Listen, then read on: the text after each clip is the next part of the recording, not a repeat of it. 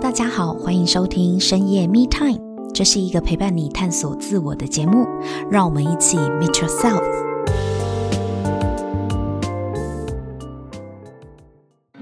Hello，大家好，欢迎收听深夜 Me Time，我是沐晨。很快的，我们深夜 Me Time 的第二季也来到了尾声。那今天这一集呢，是深夜 Me Time 的最后一集。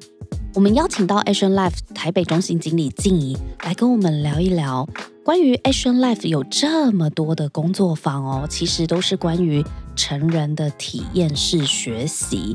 那究竟为什么 Action Life 要推出这么多的这样的一个工作坊给台湾的民众？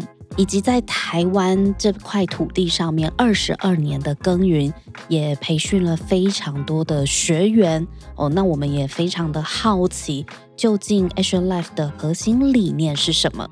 让我们来欢迎静怡出场。Hello，静怡。Hello，沐晨。Hello，各位听众，大家好。对，今天很开心可以直接邀请到中心经理来回答我们的一些疑问哦。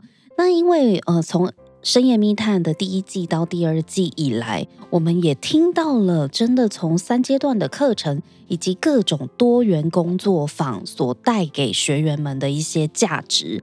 Action Life 也在台湾二十二年了，想要请教一下，从中心经理的角度，静怡认为 Action Life 是一个怎样的单位，以及跟其他类似的这样子的教育机构有什么样不一样的地方呢？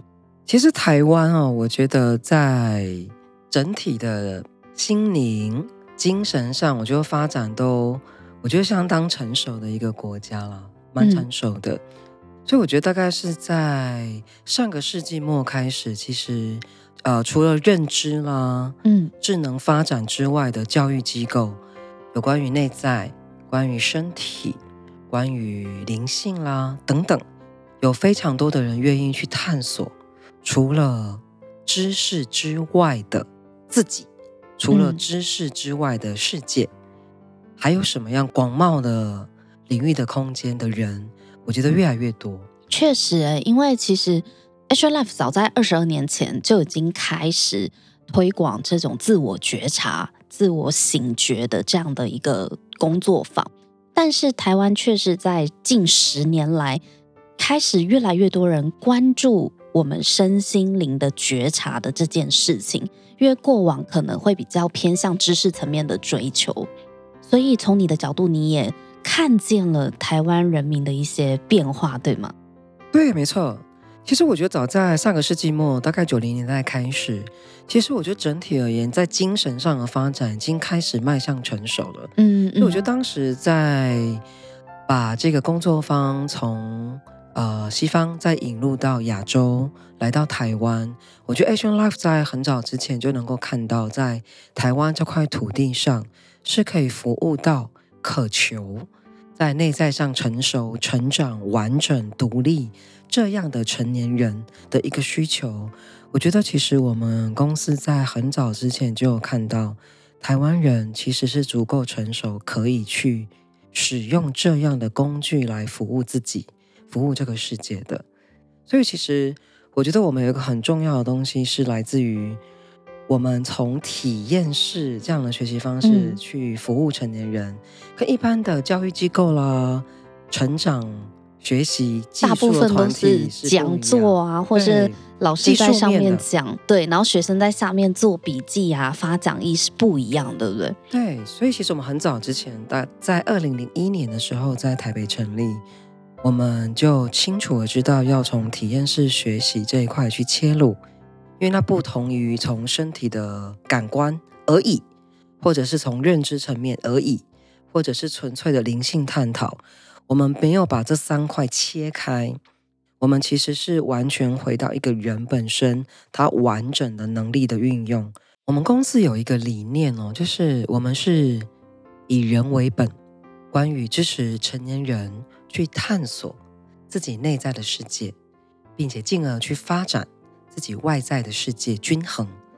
其实很多时候，我们在过去成长的过程当中，在大多数的教育机构或教育团体当中，大多数是以知识为本，复制知识或者是以技术为本，嗯，复制知识、复制技术，嗯，但对我们来说，以人为本是很重要的，因为每个人的信念的系统都不一样，每个人价值观不一样，每个人的功能、每个人能力都不一样，每一个人都是独一无二的。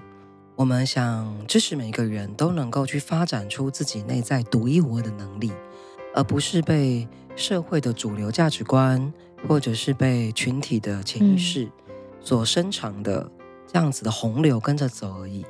我们可以看见每一个成年人内在都有他的独特性，他的完整性。嗯，每一个人都是独一无二的，并且还拥有可以去实践自己独特性的能力。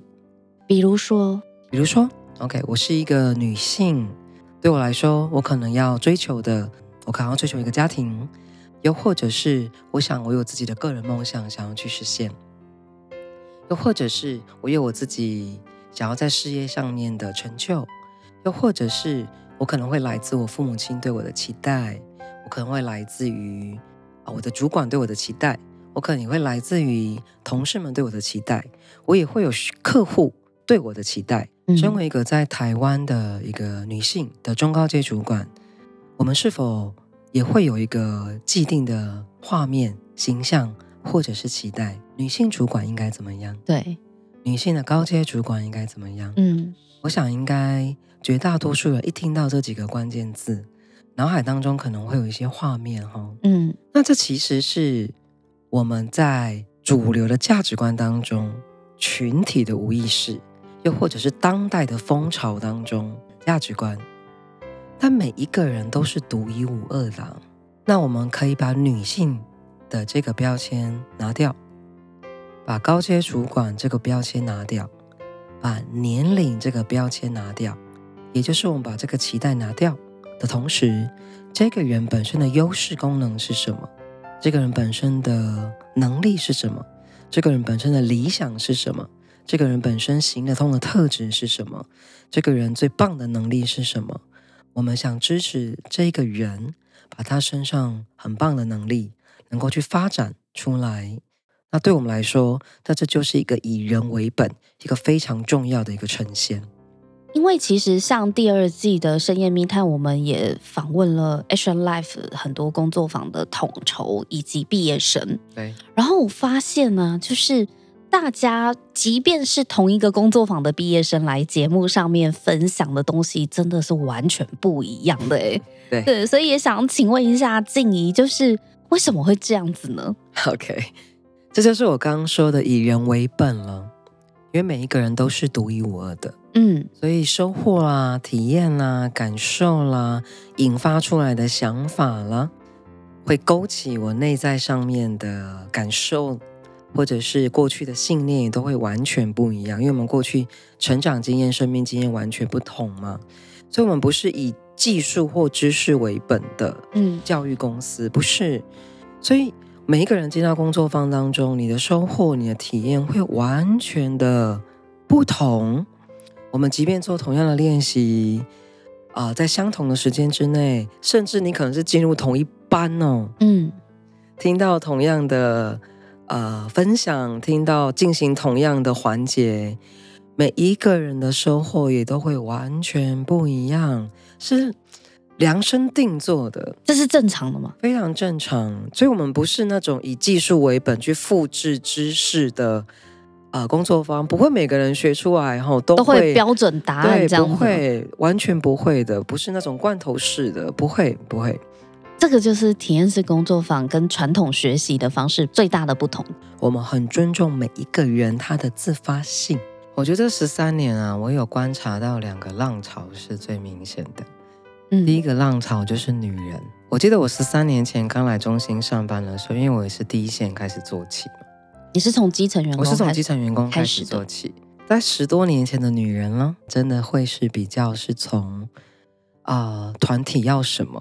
或者是别人要什么，或者是觉得自己好像是不足，嗯、我想要让我自己可以做一些修正跟改变，来调整我自己。这个、嗯、这个这个方向出发。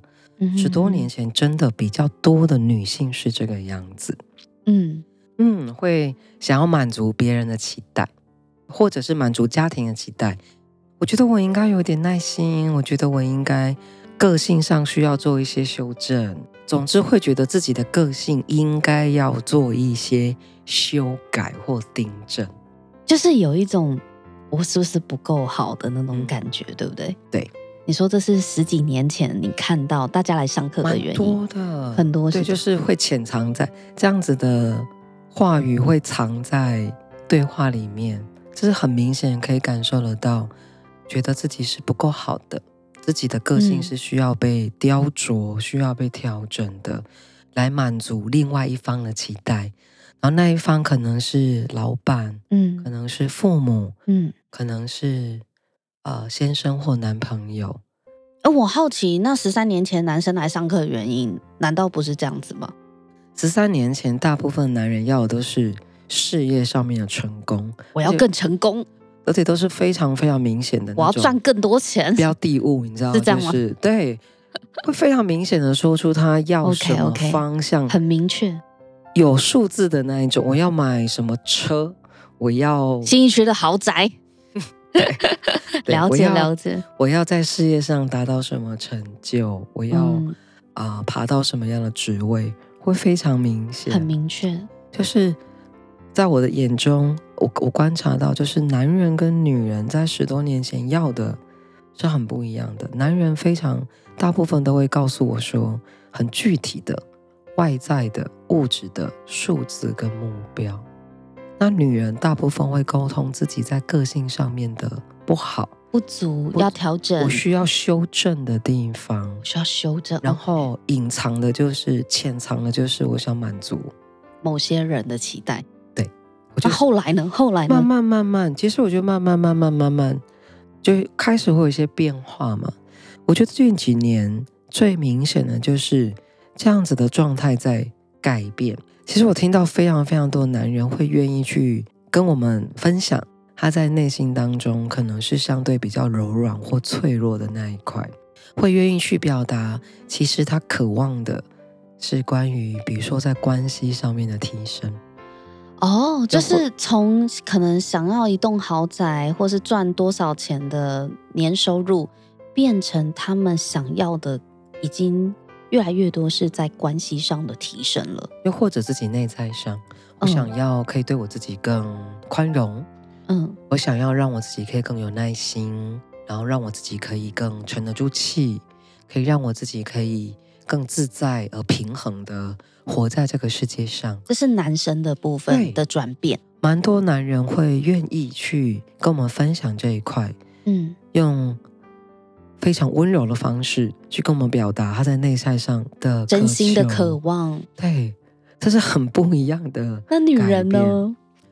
而女人呢，很有趣哦，就是我遇到越来越多女人会跟我说：“我要事业上的成就，我要。”自己在梦想上面的达成，嗯，甚至对于自己想成拥有一个家庭，拥有自己的孩子，然后跟另外一半的关系等等，表达的方式也很不一样，会非常的直接、直接、明确、明确，然后非常明朗、清楚的告诉我，这是我要的东西。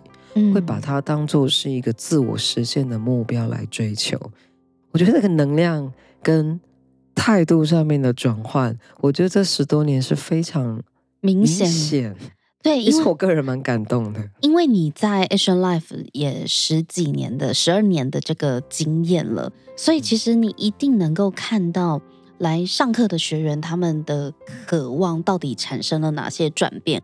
而这些转变呢，其实就是台湾人的缩影，因为学员来自各行各业嘛。对，当然，所以他们一定也反映了这个整个社会某部分的人，他们到底内心所追求的价值发生了哪一些的变化。嗯，嗯，那也好奇想问静怡啊，就是除了你发现男人跟女人他们要的东西，这十几年来已经开始不一样了之外，你觉得这几年？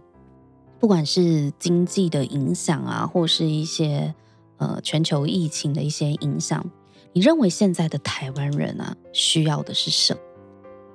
我觉得这三年的 COVID-19 的疫情对全球的冲击都很大，尤其在台湾也是。嗯，嗯，我个人可以明显的感受到，就是台湾人在内在上面的焦虑了，还有那种对自我的保护，嗯、其实是非常非常非常的明显。嗯，然后对未来的不确定，又或者是对明天的茫然。但那种茫然哦，并不是我真的什么都不知道，或者是毫无准备。其实不是，比较像是我真的做足了这么多的准备，明天会如我所预期的计划发生吗？的那种不确定性，哦、比较像这种，嗯、我依然可以在今天做足所有的准备，我依然可以为明天做出计划，我依然可以去想象跟描绘未来。但是现在当代哦，尤其是 COVID-19 之后，现在这个时代非常明显有一种焦虑感。那个焦虑感就是来自于我无法再像三年前那么的确定明天会发生什么事，明天会如我预期的发生。因为这世界真的变化太快了。你你看，除了 COVID nineteen 之外，现在虽然疫情趋缓。但是今年初就冷不防杀出一个 Open AI 啊！哦，对，对啊，Chat GPT，对，就是莫名其妙杀出来这件事情。那这件事情还包含国际局势啦，很多很多的变因，都是在你没有预期当中突然就来。彩蛋啊！对，而且这个来哦，都是影响非常广的，不管是疫情也好，或是科技也好，嗯，我相信全球的趋势都是。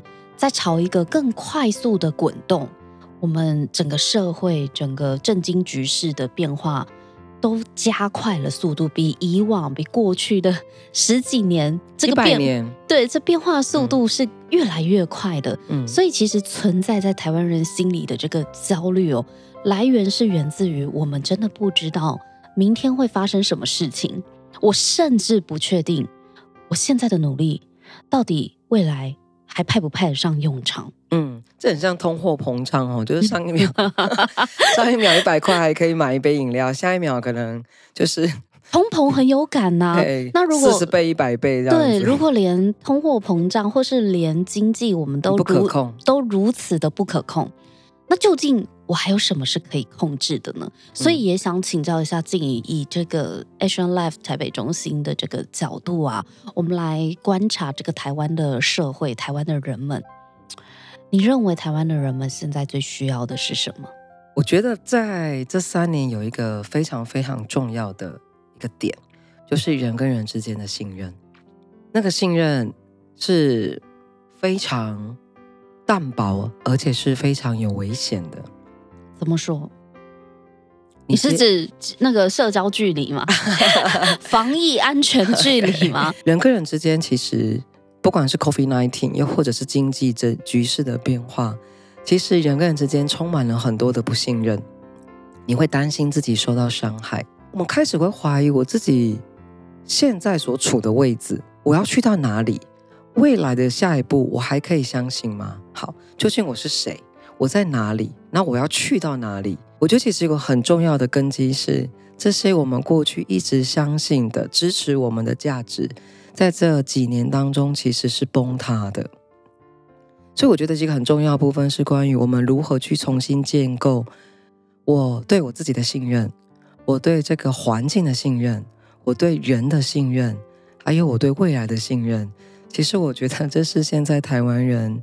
一个非常重要的一个部分，我觉得这也是我们工作方当中其实很渴望可以去服务到台湾人的地方。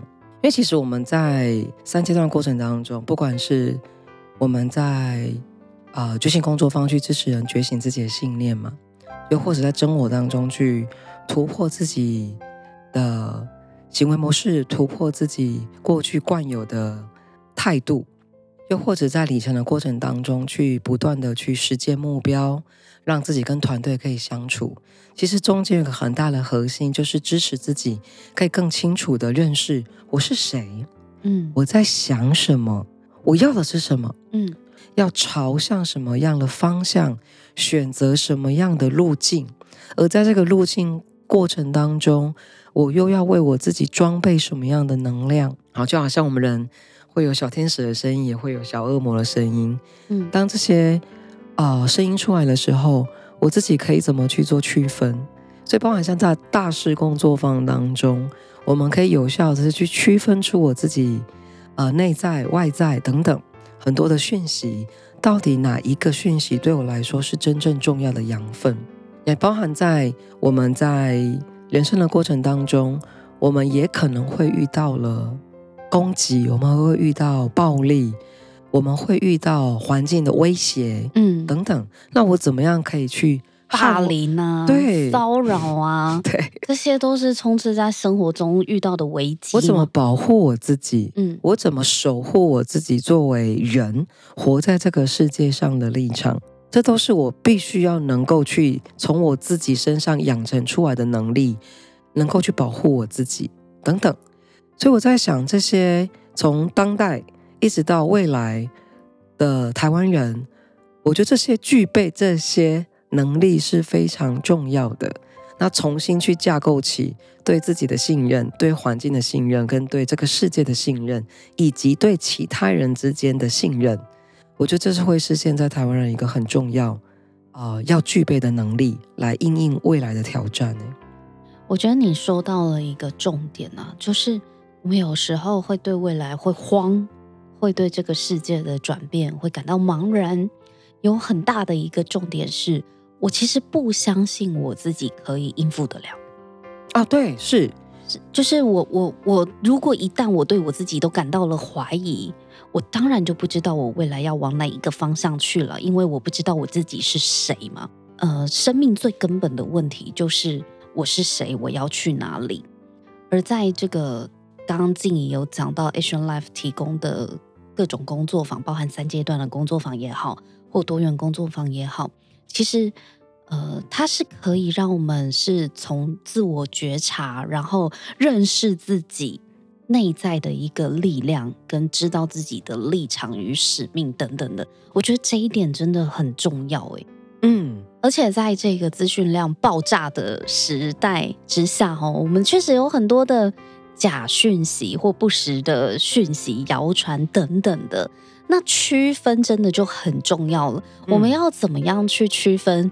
什么样的消息真假是一回事，以及对我到底来讲有没有价值、有没有帮助，我是不是要照单全收？其实这个在于面对别人的批评的时候也很重要。嗯，就是不只是呃对外在的讯息要有区分的能力，对于别人给我们的一些回馈、建议、批评，我们也要有区分的能力。那当然，对，对去区分一些呃事情，哪一些意见对自己是有价值的，我们就收下；哪一些可能只是别人的投射，我们就是轻轻的放下等等的。就是我我觉得这些都是我自己也是身为台湾人，我觉得。在我们现在的社会当中，是真的非常实用的一些技能。而刚刚静怡讲到的就是信任议题，除了相信自己之外，还有我够不够相信对方、相信团队、相信这个世界？我觉得这又是一个更深层的自我觉察，因为。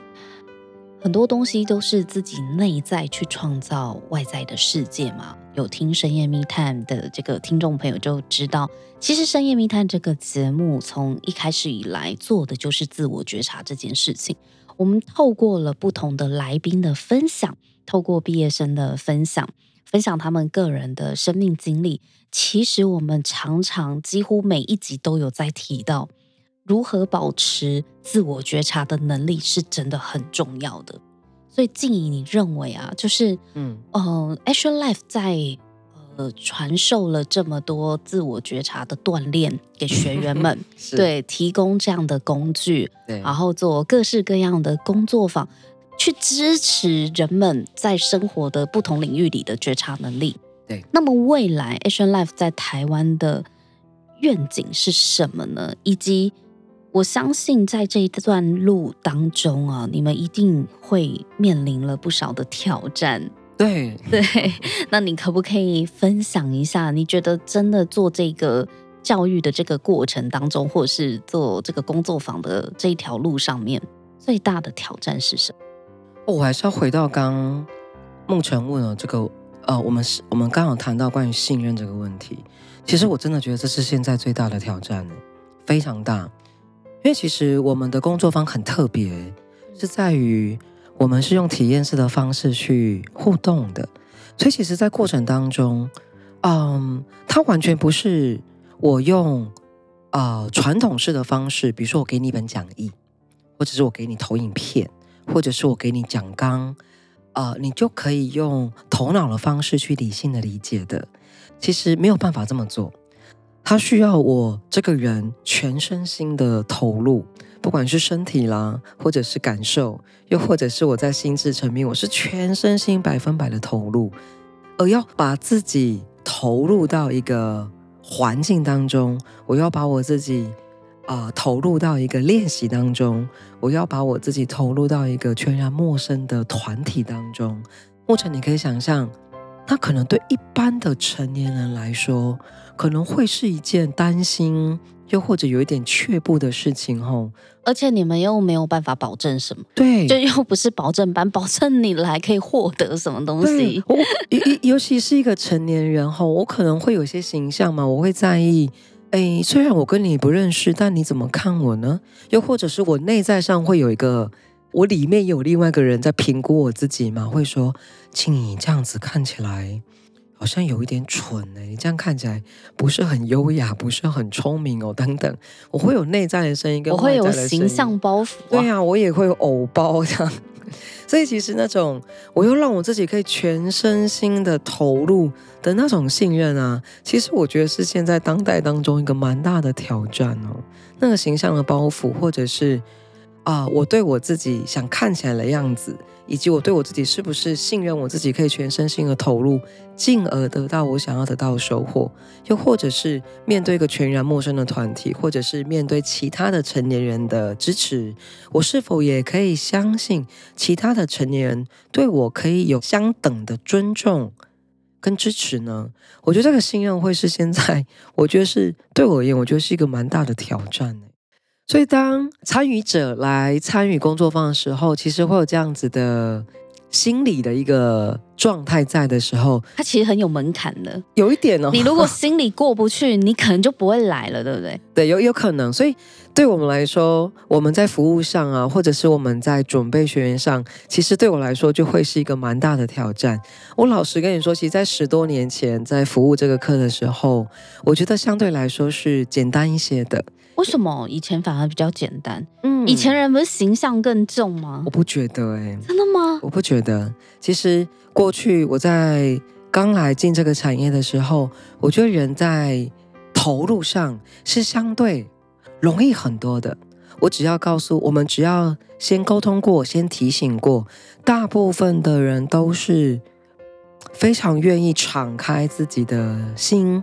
然后全身心的投入跳进去参与的，但是这几年呢，这样子的心理的呃担心跟恐惧是有变重的，所以对我来说，要去准备提供服务，以及去支持鼓励成年人去勇敢的跨出投入信任，对我来说，我觉得在我们公司上是一个更大的挑战。那通常你们会怎么样去面对或是调整？来应应这样子的一个挑战，最直接的方式就是不断的跟对方去对话，去唤醒他来到这个工作方当中，他渴望的价值，还是回到用他的目标，嗯，他的渴望，他想前进的方向去支持他去投入，嗯嗯，这是我们一直要不断去重启这个对话的过程。那所以接下来 Action Lab 在台湾有预计做什么样的计划，或者是，嗯、呃，比如说未来在台湾有希望可以达到什么样的愿景吗？主要是两个方向哦。第一个方向是我们从二零一九年开始，我们就开始启动少年才俊的营队。什么是少年才俊的营队？它是提供给十三岁到十七岁的青少年的一个醒觉主题有关，但是又寓教于乐、很好玩的一个营队。夏令营吗？啊，也可能是冬令营。我们一年办一次，呃、但是像是夏令营、冬令营这样的营队，营队的形式，让嗯孩子们是可以过夜在团体的生活当中去呃学习跟成长。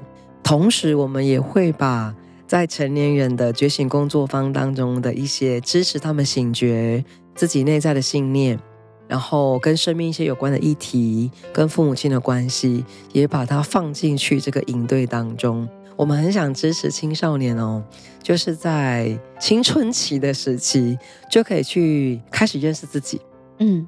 他们可以开始去有架构的、有系统的，然后并且深入的，并且是在一个安全、有成年人呃支持的一个范畴当中去探索自我的价值，去认识自己是谁，甚至可以在青少年的时候就可以去发展自己的梦想哦。因为像现在是一零八课纲嘛，嗯，就是也在支持孩子们去适性的发展。其实，呃。我觉得是相呼应了，吼，就适才、适人、适性。我们很想从青少年的时期就可以支持青春期的孩子，可以用比较有建设性的方式开始去描绘自己的梦想，而且开始就可以用健康、啊、呃、成熟，而且是有价值的方式去。打造自己的梦想，这是我们很想做的事情。你可不可以说一说，就是你看到的少年他在营队前跟营队后你的观察？我觉得这些年孩子是有一些变化，吼，外在上的变化。比如说，我记得我蛮久以前，我很早以前，大概十年前的时候，我们有办第一班少年才俊。嗯，那时候其实我们就开始在想为青少年做一些事情，那因为中间有一些。呃，事情有有一些公司的一些政策上面的发展，所以我们中间停了一段时间，然后到大前年的时候开始重启。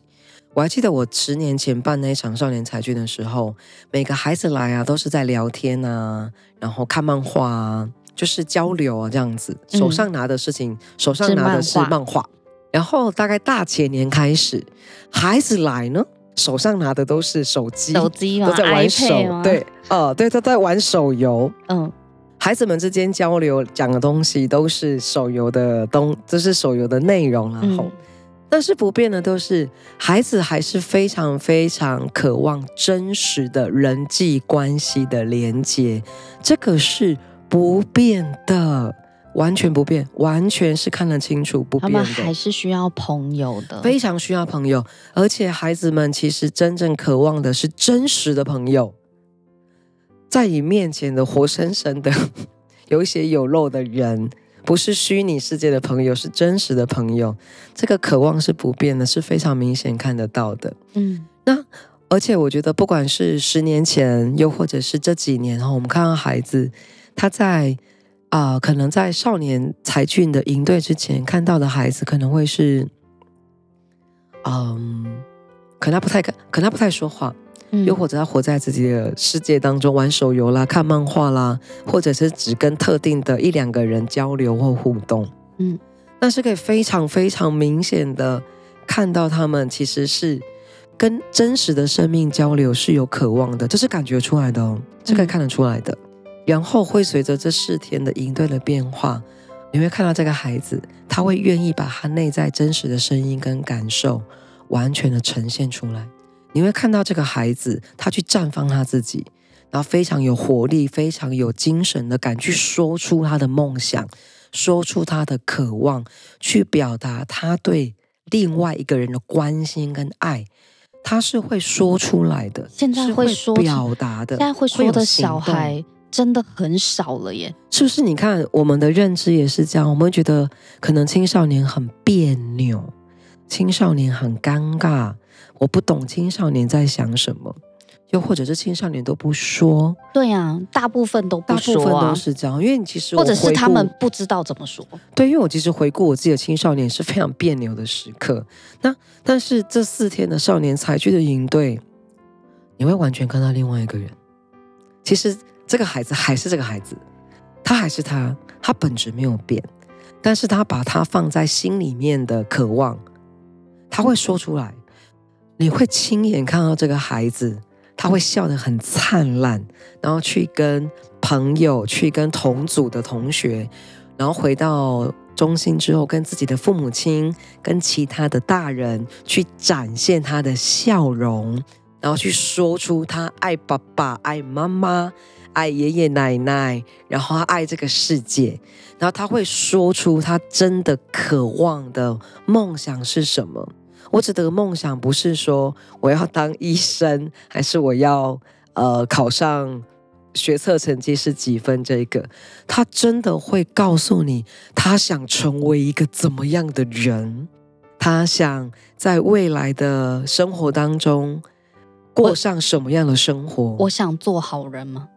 哦，我想成为一个勇敢的人，勇敢的人。我想要做一个有自信的人，我想要去追求我自己的梦想。其实就是听听到了孩子他真实的声音，对不对？他会说，而且我听了好感动哦。虽然虽然我没有看过少年才俊的这个这些孩子们，可是从你观察到孩子的转变，我就发现其实孩子们很有爱，哎，对，他们其实内在是很。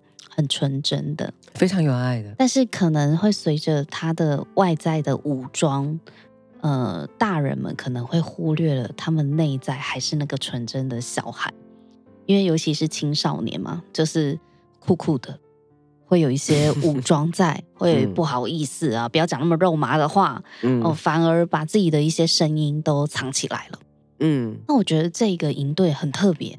其实主要还是回到我们想要支持台湾人，可以在青少年的时期就可以开始探索自我，就可以开始沟通体验，就可以开始敢去说自己的梦想，并且开始实践。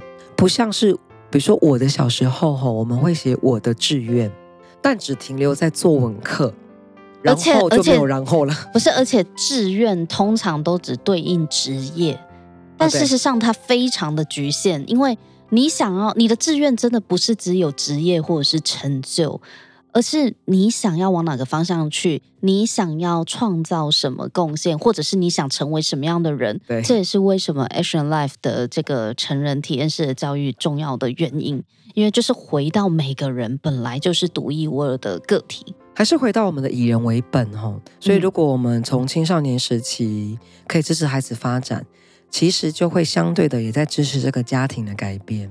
那当然，我们一直致力于就是成年人的发展嘛。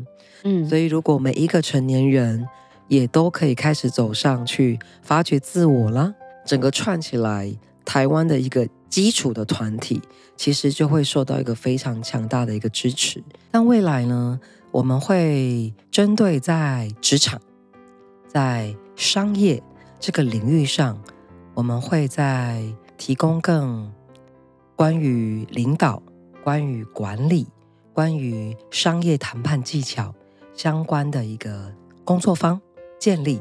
我们想要去支持人在职场上、在商场上、在呃团队的管理上，可以拥有一些更精准的技术跟支持人的能力。所以这块大家可以敬请期待，这是我们未来即将会做的事情。嗯，这也是 Action Life 未来的方向。就是除了原本的成人体验式的教育学习之外，那向下有青少年的自我觉察的应对，然后在职场上面呢，也我们也即将会看到，就是在更多的商业上的一些工作方，让大家可以做选择跟持续的自我觉察的进修学习，对吗？嗯，没错，是。好哦，那我们大家就拭目以待吧，也期待呢，Asian Life 可以为台湾这一个土地呢，能够支持越来越多人在自己的生命进程中有更好的发挥和发展。那我们今天也谢谢静怡代表 Asian Life 台北中心呢，跟我们分享背后要营运这样子的一个呃事业，真的是有蛮大的挑战哦，以及你们的理念和愿景哦，真的非常谢谢静怡跟我们分享这一些。好，那今天呢也是深夜密探的最后一集，在这边呢也跟大家说一声再见喽，我们后会有期，拜拜，拜拜。